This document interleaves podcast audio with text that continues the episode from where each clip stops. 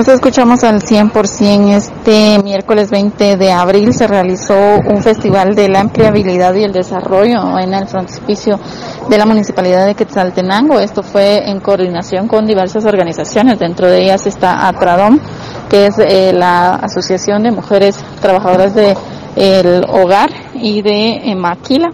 Eh, según Maritza Velázquez, que es representante de esta organización, se tuvo el apoyo de eh, distintas entidades para que se pudiera eh, ejecutar este proyecto, este festival principalmente.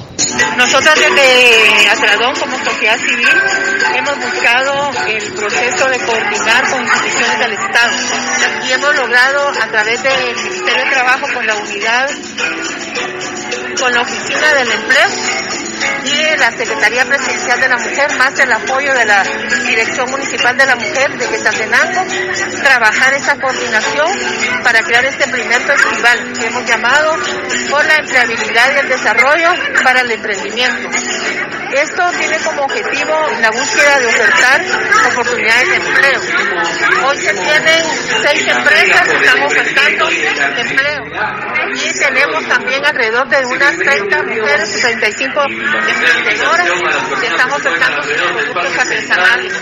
Hemos logrado eh, a artesanas, también emprendedoras de San Cristóbal de la Paz, de Alta Verapaz. Esto es un éxito porque que vengan tan lejos significa que ellas quieren participar, quieren desarrollar fundamentales de nosotras como Atradón es buscar alternativas de desarrollo para que no se dé la migración.